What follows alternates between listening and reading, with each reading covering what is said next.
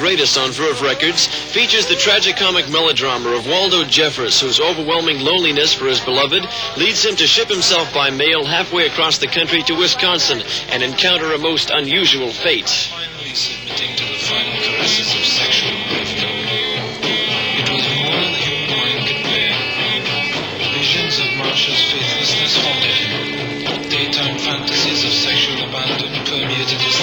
The Velvet Underground pulls no punches. Get their latest album, White Light, White Heat, on Verve today.